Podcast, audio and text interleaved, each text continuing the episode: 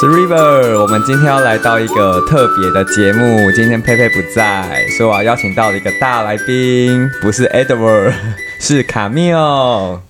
嗨，大家好，我是卡密尔。卡密尔今天来到我们的节目，应该蛮开心的吧？对，但是有点紧张，因为是第一次。你你跟 Edward 一开始讲一样的话，哎，因为你知道他一回生二回熟，他立刻就抛开了所有的包袱，讲了一大堆迷信的东西。完蛋了！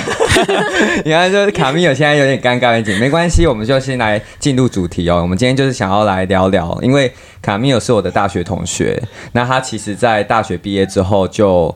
言毕了，要不要讲讲这个荒谬的荒谬的事情？没错，因为其实我大学的时候双主修，然后我本来觉得很得意洋洋，因为自己可以有两个学位，结果最后大学念了六年，因为本来想说，哎，那我去交换一下好了，结果后来交换回来发现我有个学分还没修完，所以就为了一个通识的学分再多念了一年。没错，我觉得很好笑，因为他就跑去了奥地利。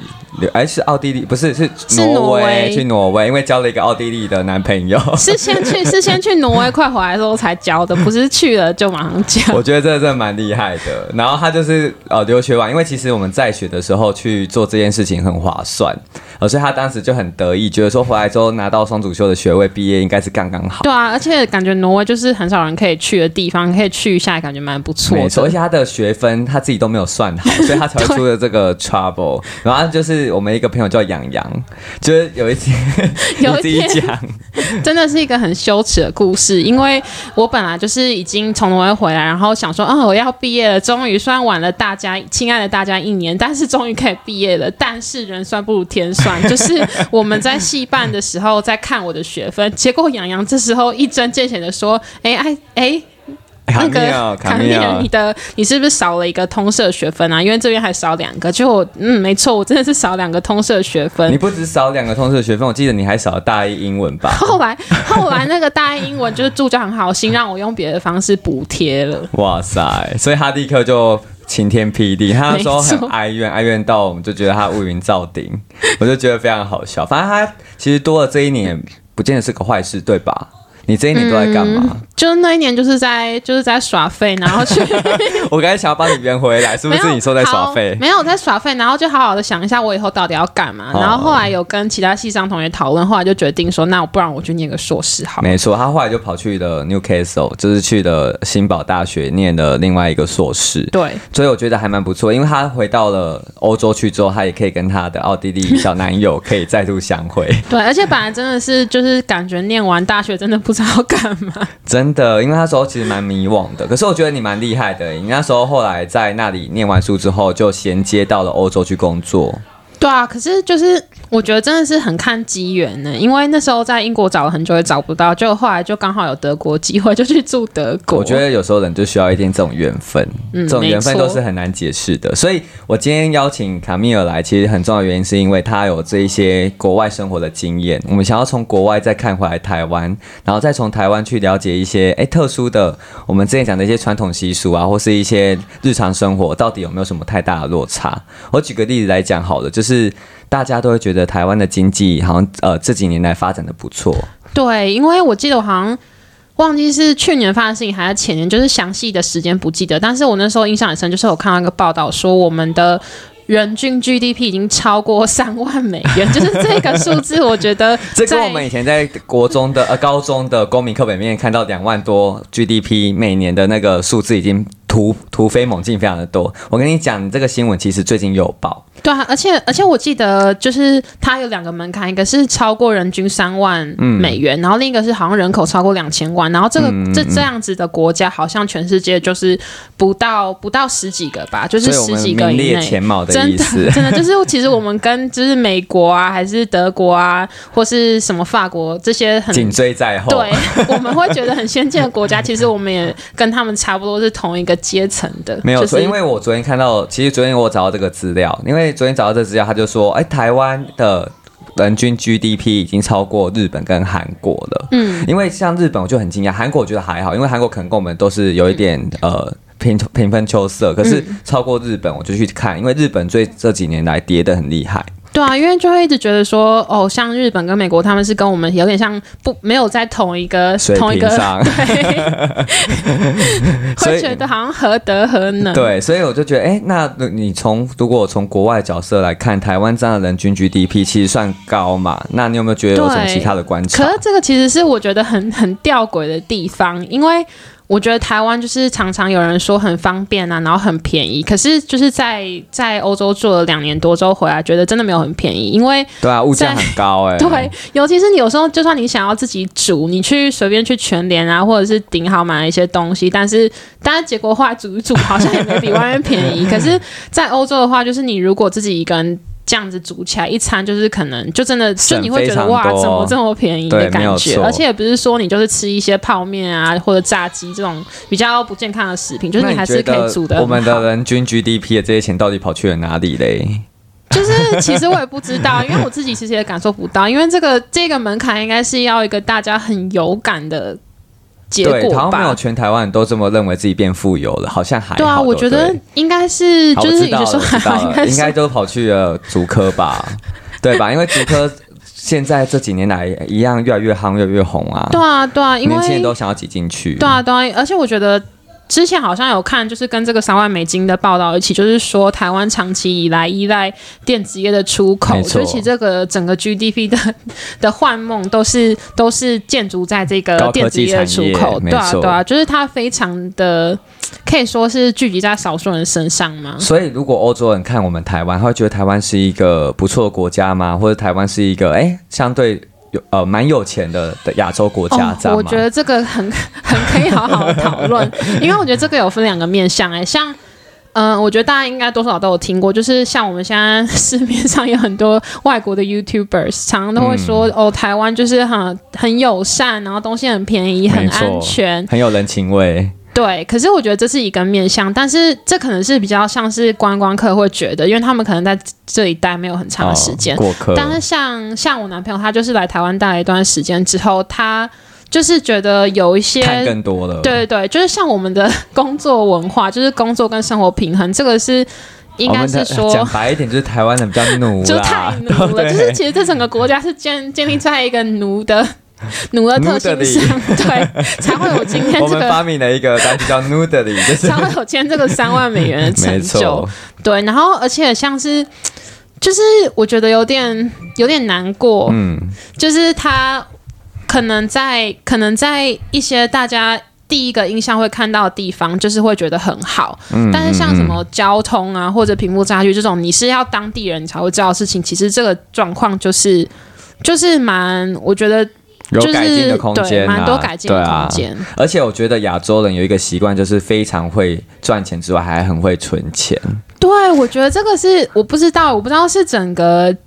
应该说，不知道是我太容易被外面的环境影响，还是真的是整个氛围的关系，真的会多少对你的想法或你整个人的心情有影响。因为觉得你户头如果是空，就有点有点危机感，有点紧张。哎，可是可是就是我觉得我欧洲朋友他们真的是没有这种没有这种危该说是危机意识嘛，因为他们可能就常就是我们突然要去哪里玩，然后就说哦，那我们可能定金要先付多少，就是一千欧元之类的。他们就是觉得手头很紧，拿不出来，就是他们没有这种。存钱的没有储储蓄的概念，对，而且他们也不会觉得说他们赚多少花多少，对对对？对对，就是不会像我们好像说啊，想说我要投资拿 多少钱要放多多少钱要放定存，多少钱要定期储蓄啊，对啊，我觉得这蛮有趣的，就是你这样绕了一圈回来之后，你真的观察到很多，哎，其实台湾人自己从来可能没有仔细想过的问题，所以你看，像我们就会觉得，哎，这不是本来就应该要做的事情吗？然后实际上对于欧洲人来讲，觉得台湾人不需要做到。到这个地步吧，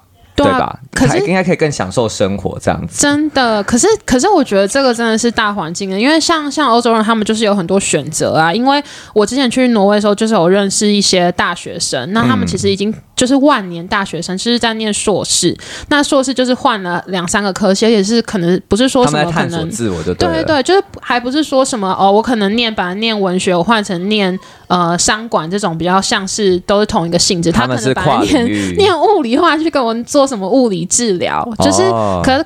就是他后面的费用都是国家会帮他们支支付。好像这真的是国家文化的落差。对啊，对啊，台湾人有一点被赶着一个很。快速强烈的节奏，你好像就是大学毕业就应该要找一份工作，好好的工作，不然你可以再逃避一下，去念个研究所，然后再回来想你该做些什么。对啊，对，然后台湾就会觉得，啊，你如果没有找到一份这个社会价值所认可的工作，你好像就是个失败者。对，就像你如果觉得啊，我真的就是大家，你如果去街上问一批毕业生，大家可能很多都会说，哦，我想去主科，就是有车有房这种感觉。可是，可是就是像。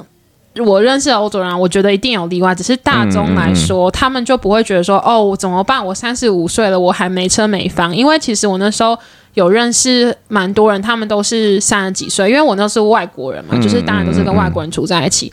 那他们可能就是。三十几岁，然后才来到德国这个地方，然后也没买车，也没买房，然后就是有点像，对对，就不会像 不会像，我不知道，就是整个感觉就不会有那么那么急着要完成什么计划表的，没有的这种气氛。但我觉得你虽然这样绕了一圈回来，可是我觉得这个基因已经种在你的身体里了。你那一种急迫性，还有那一种就是对于这种事情的节奏的要求，好像没有办法慢下来，还是其实你有慢下来？我觉得，我觉得就是要再适应哎，因为那时候刚去的时候，就会觉得整个哦，整个是大，就整个桑体啊，伤体，然后好抬哦，桑桑啊，回来之后就是觉得怎么为什么工作要这么累？然后对对，可是我觉得他可能，可能我觉得人生很多经验都是让你更加的变成你本来就是那样的人吧。像我觉得我本来就是一个不太。没办法接受奴或者阶级制度的人，你就是海归派啊，你知道吗？你就是那一些海外回来，然后到企业公司因为上班上班的海归派。可是你跟可能跟台湾人会有点格格不入，是你就凤小月啦。没最好是 没有台北女子图鉴，大家我们上一集有聊到，就凤小月不就是空降嘛，对不对？那你觉得你有跟你的同事们，就是因为你是海归，或是你这样子的工作的方式，或是这种生活态度，跟他们会不会有一种我觉得啊？可是我觉得比较像是，与其说是就是呃不同文化嘛，或者是海归不海归的差距，比更像是世代的差距耶。因为像我自己在。我们公司，我跟我的同事其实都就是炮口蛮一致的，就是我们你们就要面对公大公司这种 财团怪兽，对，就是很不能接受这样子说哦，你的人生就是要去冲冲冲，然后工作就是很重要，随口随到，这个气有点出来了，那个生气的感觉，对，真的是走开始走心，就会觉得说，可是为什么就是我的人生不是只有这个工作而已啊？但是我觉得这个。观念在很多可能主管身上，他们还是难以根除，因为他们可能从小就是这样教育，就是觉得说，哦，我人生就是树叶飞谢，我就算确诊，真的，old school，真的，我跟你说，上个礼拜我主管确诊，然后据说他就是发高烧，然后喉咙很痛，就像我那时候确诊也是，好像每天吞刀片，嗯嗯，睡半小时就痛醒，但是。他没有请假，他还是就是 work from home，然后每天也是早八到晚八，我觉得非常的疯狂，很拼的那一种啦。就是他就是觉得我今天确诊，我还是要拼的老命赚着，就是。不休息，因为怕事情积着，然后可能之后更忙之类的。可是，这个我忽然想到一件事，哎，就是我会觉得这是一个鸡生蛋还是蛋生鸡的问题，因为哲学的问题就对了。因为，因为其实，因为我在我们公司，我会有时候常访问一些高阶主管，哦，然后其实他们可能。就是很不同性质的工作，很不同的部门，那彼此之间也没有先敲好或什么的。但是你会从他们的访谈里面都都会感受到很浓的这种气氛，就是你一定要不顾一切的完全专注在你的职业上，对，就是不计代价。所以我就会觉得说，到底是他们这样子想，所以他们会成功，还是说他们成功了，所以他们开始觉得？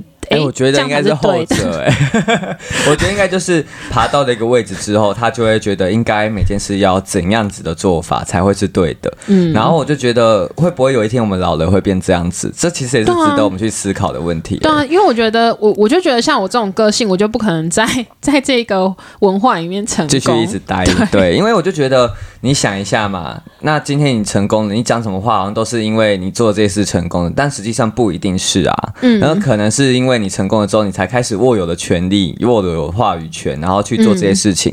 所以，我就会一直警惕自己说：，哎，我以前不想成为那样子的人，我会不会现在也做了那样子的事情？我会一直在反省我自己这件事情。对，所以我就觉得每个人在自己的工作里面遇到这种工作文化，在我觉得在台湾真的很难避免呢。对啊，真的，因为你今天会有老人，哎，这样子会不会得罪 得罪所有长官？有没有？我们立刻被封杀？你会不会收到什么应该应该还好，应该还好，因为因为我没有任何可以辨识说我们现在在讨论哪一个东西。没有错，因为其实台湾很多很多企业是这样子的。哎，我们今天这一集聊的突然变好知性哦，就是我们开始探讨起台湾很多结构性的问题。哎，我们本来已经走到了宗教类了，现在又要改回走到时事，然后没有，我们就是一个就是所有就是斜杠斜杠。没错，就是我们什么都可以讲，我们其实没什么太多的禁忌，因为毕竟听我们频道现在的听众们也不是很多，所以我们就是麻烦对多多宣传，没有错。那我其实还想要再谈，就是因为你交了这个奥地利的男友嘛，所以你跟他生活上面，你会不会觉得文化的落差导致你们在某些生活的相处或沟通上面会有一些小障碍？我觉得其实我自己的个性是一个比较容易怀疑自己的人，所以常常我观察到一些事情，我就会想说，这到底是文化的差距呢，还是就是个体的差距？但是我觉得我现在观察到最大一个需要磨合的地方，就是 就是因为我不知道这到底是文化还是他这个人就是这样。因为像像我们台湾人，就是像我就比较。我就是那种会忘记我还有两学分没修完的人，可能像 River 或者杨洋，他们就是会把自己的东西弄得比较有条有理。对，好吧，杨洋可能没。也许你的光谱比较偏向那边，是不是？可能吧，可是就是就是我就会觉得他可能就比较不会想到。之后的事情，因为像我们两个现在，你的基因又种在你的身体里，所以你会不会有一点小焦虑？因为他比你还不焦虑，对对对，然后你就会觉得要换你去提醒他这些事情，因为你在台湾是别人要提醒你这些事，可是现在角色相反了，因为你的光谱更靠比他更呃靠近我们这一边一点，所以你就会觉得不行不行，你怎么可以到现在硕士毕业了还没想到自己要干嘛？你是就会想要催促他？对，可是他真的是他真的是很。很放松的，因为你要说很飞，不好说。放松，放松，这是一个比较委婉的说法。很伤啊，很伤啊，对，很伤。就是真的就不会想说，我以后到底要走什么样的工作，或者要做什么样的职涯，然后也不会想说，因为像我们其实就不同国家，那其实真的是非常多我没交，因为像你的退休金，嗯，或者是你的健保、你的劳保，没错，你的就是。而且我们的母语也不同，我觉得就很多东西是需要去思考的。可是他就是不会不会思考。其实他说不定有他自己一套思路在运作，只是我们可能没有很透彻去了解他到底的这种实际上的做法是什么。所以，嗯，哦，也许我觉得这的确会在我们的关系里面可能会有一点需要去调和的地方。可是因为看起来目前也调和的不错啊，对不对？而且就像我看你们的紫微斗数，因为要谈到紫微斗数，像我就是会跟卡米尔讲到，就是说。呃呃，很多有趣的事情，像我们以前在前几集讲的体罚的问题，嗯，然后我们就说那个又拿 叫老师叫我们把手去打地板，对，他打地板这件事情，那那个卡米尔就会想要分享给她男友听。我想到一个。我很想讲，可是这个识别度太高，可是我还是会讲，我会尝试用一个去识别化的方式讲，因为就是我的工作，他会需要对一些稿件，嗯，然后我们要翻译成英文。那我有天要对两篇稿的时候，我就有请我男朋友帮我对，就是请他念英文的，然后我对荧幕上的字。结果他念到一个部分的时候，他就完全就直接说，就是需要消音的那种惊叹的语句，因为他就完全不懂说为什么一个公司要搞得像邪教一样。哦，你说因为那内容有点太在捧某些东西这样子吧？对，就是有点像，就是完全没有把你当成一个个体再去思考。真的，是说就是太集体主义了。我们就是很集体的主义。对，然后呃，在西方可能就是个人，个人比较重要，个人主义比较摆在他们的优先序位，所以他肯定觉得这个很。莫名其妙，嗯，我突然我就觉得，我那时候常在分享我们的频道的一些事情给卡米友听的时候，卡米友都会觉得，哎，太有趣了，她一定要分享给她男朋友听。对，就其实我也是一个忠实听众，所以我听到 River 前几集在讲说用拳头打地板的时候，我真的是第一时间就马上分享给我男朋友知道，然后我男朋友就会觉得说，这是到底到底是在讲什么？他可能无法理解，然后就问他说，那在奥地利有没有这样的情况发生？对，然后我们。们其实有，他说，他说，我就说，难道你们都没有体罚吗？你从小都没有被揍过吗？因为其实我男朋友跟我年纪也差不多啊，就是大概就是三十这个世代。嗯，然后他就说。就是从小时候是真的没有啊，那如果真的要说体罚的话，那应该就是回到他祖母那个年代。祖母哦，不是阿妈哦，是阿祖，所以就可以知道那个有两个世代的差异。对，所以我就后来我们就讨论一下，就是我跟 River 讨论过，依据这个这个进步速度推算，大概在五十年以后，台湾的文化可以跟上。就是我是说西方，我是说在就是公尊重个人自主权的部分面，对，没错。我们这一集没有引战，我们要引是中呃东西方的差别的引战，我们是想要单纯的以就是卡米尔的生命经验跟他的这些经历来分享，说到底从呃别人的眼中来看我们，跟我们眼中看别人到底有什么样的落差？包含我还会跟他分享说，哎。我们很习，我们很习惯接受别人的情绪，就是别人很容易可以情绪勒勒索到我们。对，那你觉得你从到是不是这个又可以又可以讲很多？因 为因为我觉得最可以反映的就是婚丧喜庆的这个部分。没有错，你觉得西方的婚礼跟我们东方的婚礼落差？你有参过参加过西方的婚礼吗？有，就是我之前有参加过，我男朋友他他有亲戚结婚，然后我们就有去参加婚礼，然后其实。其实就是跟电影演的差不多啊，就是整个过程对很快就结束，然后最多时间是花在大家就是在嗯聊天或者在分享这个欢庆的气氛，对对对对。那如果在我们台湾的话，我 因为我跟卡米尔最近才去参加婚礼，你会发现其实婚礼上面会有很多桥段，对对，那个桥段可能就是你必须要很多仪式，这些仪式可能不是在我们宴客的时候。看得到的，而是在我们宴客之前，他们早就已经完成的。对对，例如说要踩瓦片啊，过火炉啊，然后然后要丢一把扇子啊，然后可能女方家还要泼一盆水出去。我就讲好多 old school 的东西，我好像很懂的感觉。其实我没有经历过，可是这就是我们从小到大被教育，就是呃，女生就像嫁出去泼出去的水。嗯，对，所以我就觉得这应该在西方不被承认这样的事情吧。对啊，因为。我觉得这就是像我们刚刚讲到，就是个人跟群体。我觉得如果你就不管是婚礼或者丧礼来看，欧洲人可能就是比较是自己个人的本位主义，因为他会觉得今天结婚的话，主角就是新娘跟新郎这对新人，所以他就不会有太多桥段。对，可是我之前跟我男朋友去过另一个我台湾朋友的婚礼，然后他们就是有请议员来讲话，然后而且现在选举要到了，我男朋友怎么是觉得，哎。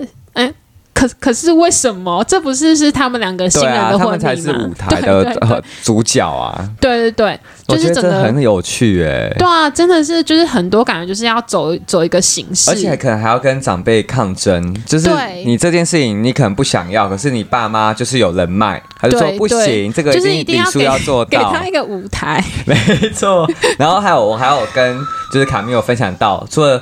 呃，喜婚丧喜庆嘛，还有丧礼的部分。像我小时候是生活在很乡下的乡村嘛，所以你知道我们办丧礼的时候，如果是直系血亲，或是你跟这个亲的很亲的话，你没有看到他最后一面，你是要爬着、哭着、跪着进去到他的灵前的。你有听过吗？你我真的我真的没有啊，就是我是第一次，就是 River 讲，我是第一次听到。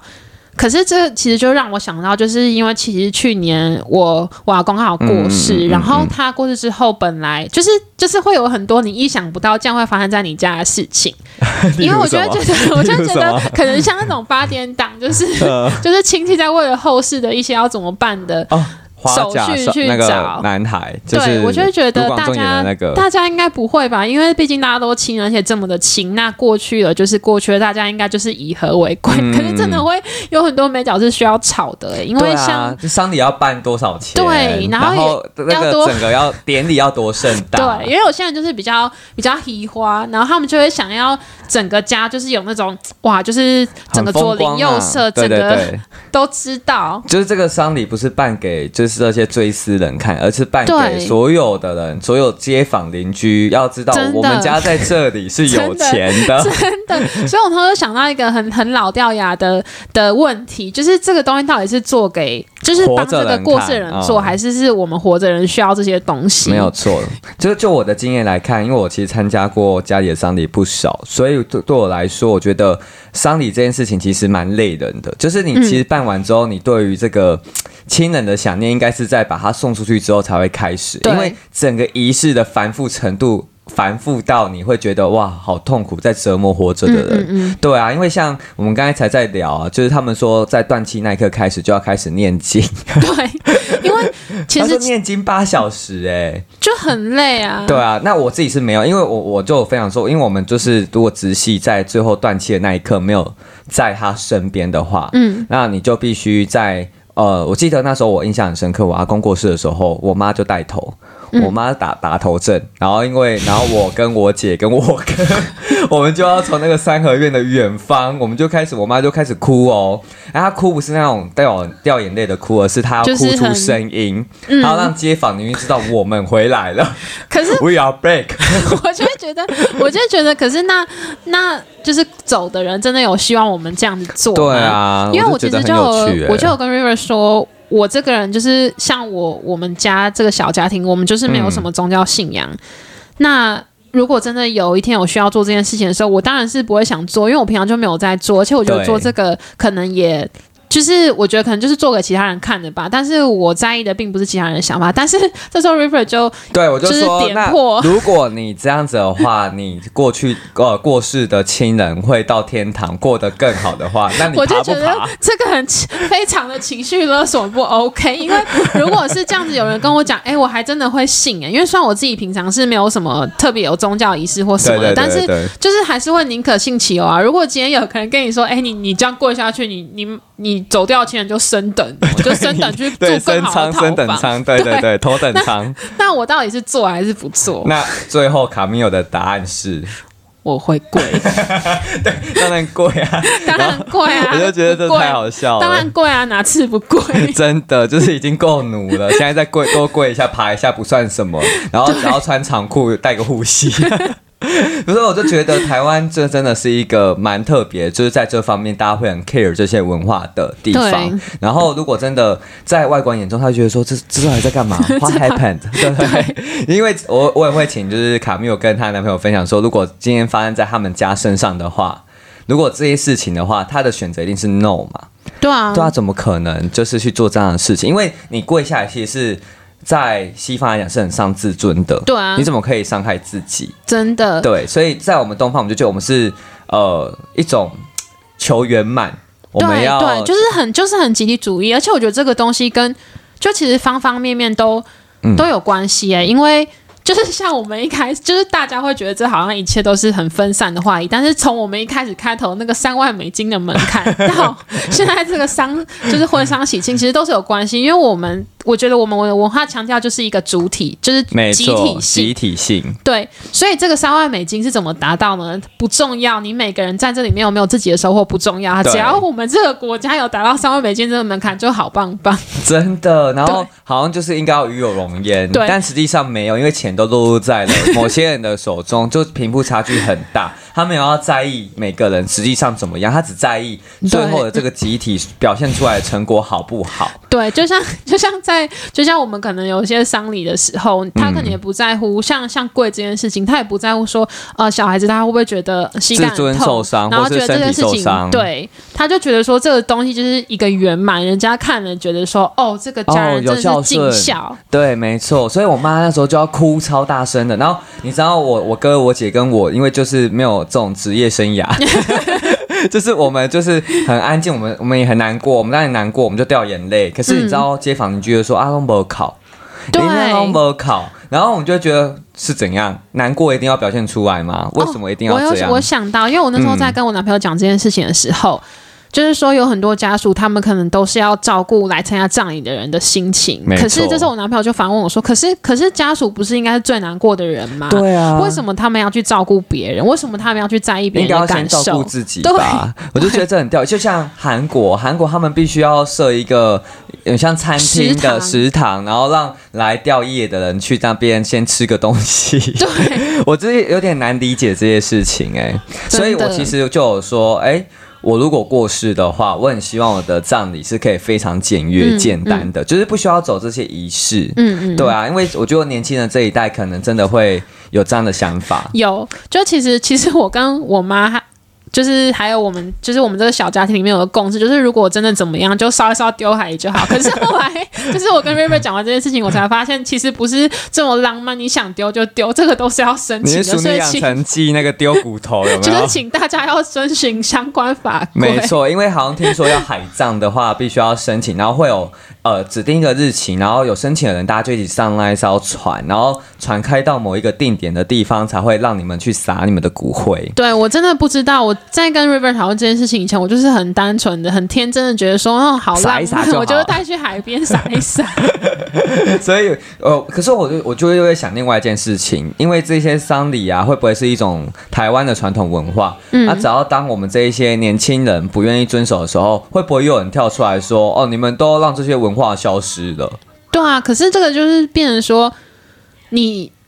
其实我也不不知道，因为我觉得感觉传统文化是有有需要保存必要。可是，就是当我们觉得它跟我们的生活经验或者我们的需求，对，已经不再是有紧密结合的时候，我们还有需要去做这些事情吗？没错，所以我就觉得今天我们的话题真的非常有深度。我们今天就很反叛的感觉。对，但我们其实不是想要 diss 什么啦，就是我们还是很尊重愿意相信跟愿意去执行这些事情的人，因为我觉得每件事情的存在，可能还是有它很隐晦的意义在。对，可是如果今天已经确认他是陋习了，嗯，他是不好的，或者他真的已经是对我们的人人格造成的伤害。我觉得那真的应该就是要，我觉得应该就是要就是尊重每个人自己的意愿吧，对，主主体性，每个人应该都要自己的个体的主体性，而不是为了团体，我们必须得去迎合，然后委曲求全，只为了顾全大局。奴 奴的里，我们就还会发明了奴的里这个英文单词，请各位小猪仔跟我们一起念一次。努德里，好啦，我们今天的节目真的非常开心，邀请到卡米尔来我们的节目，然后也跟我们分享了这么多。那卡米尔最后没有想要跟大家说些什么？嗯，没有，没有，就跟我们的 Edward 一样，他觉得其实第一次来上节目会有点小紧张，可是你有发现讲了之后，对，就是觉得时光飞逝，从已经。就是我们聊一聊，好像很快就到尾声。对，然后好像都还没聊完的感觉，因为想要再继续来，无限延伸。对啊，这就是我们握上麦克风的魔力。然后也希望就是我们小猪仔听了给我们一些回馈，一些反应。没错。对，然后如果还没有追踪我们 IG 的话，请一定要追踪。我们的 IG 是 Chill D Talk。C H I L L 底线 D 底线 T A L K 来卡米尔说一次，好，我们不要情绪勒索，我要情绪勒索，主体性，主体性，对，没错。所以我欢迎大家对我们有兴趣，然后有在追踪我们的话，可以了解我们一下我们这些状况，现在目前是怎么样子。然后我们在各大各大平台上面都已经上传我们的最新的集数，所以也麻烦大家记得帮我们按下五颗评论，五颗好评，然后并且留下你们的听后感，然后给我们一些小支持。好啦，我们今天的节目就到这里喽，大家拜拜。拜拜。